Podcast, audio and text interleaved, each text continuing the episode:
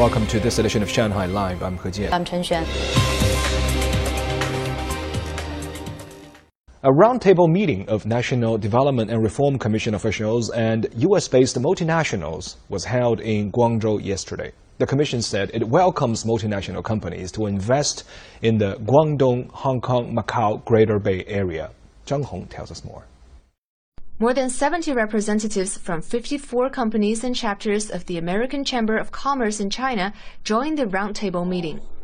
Some of them said they will invest more in China as they trust the country's business environment and have confidence in the economy. I hope we can better serve our clients and also find more opportunities to develop business in the Greater Bay Area. 在上海，我们有许多呃跟供应链的合作。 中国的营商环境，尤其是上海的营商环境是非常好，啊、呃，其实配套服务也是非常好。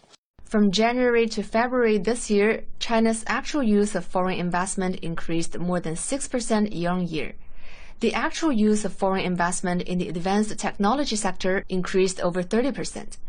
The National Development and Reform Commission said it's working on ideas to further broaden market access. We will evaluate the actual effect of implementing the negative list for foreign investment in the past few years and learn what foreign companies require in terms of better market access. We will encourage more foreign investment in advanced manufacturing, modern services, high-end technology and environmentally friendly businesses, as well as in Midwestern and Northeastern China. The National Development and Reform Commission has held six roundtable meetings since 2021 as a regular means for exchanges with US based companies in China. Yesterday's meeting was the first of its kind this year. Zhang Hong, Shanghai Live.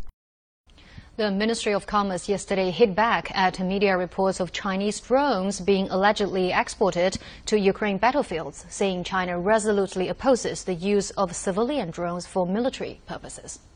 A ministry spokesperson said strict controls are in place on drone exports and the central government will continue to strengthen export restrictions on them.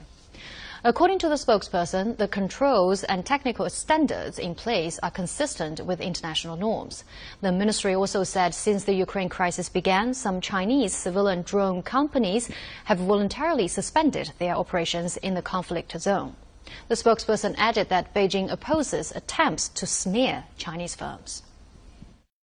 Foreign Ministry spokesperson Wang Wenbin announced today that Chinese State Councilor and Foreign Minister Qin Gang will attend the opening ceremony of the Lanting Forum on Chinese Modernization and the World at the Grand Halls in Shanghai tomorrow and deliver a keynote address. The forum is expected to host foreign dignitaries, prestigious experts and scholars, business leaders, and representatives of international organizations in China, as well as members of international media. The forum's theme is Chinese Modernization and the World and will consist of three panel discussions and a luncheon with the business community. The forum is an opportunity for in-depth discussions on topics including the new development of China, better global governance, closer people-to-people exchanges, and pursuing high-standard mechanisms for international businesses to access the Chinese economy.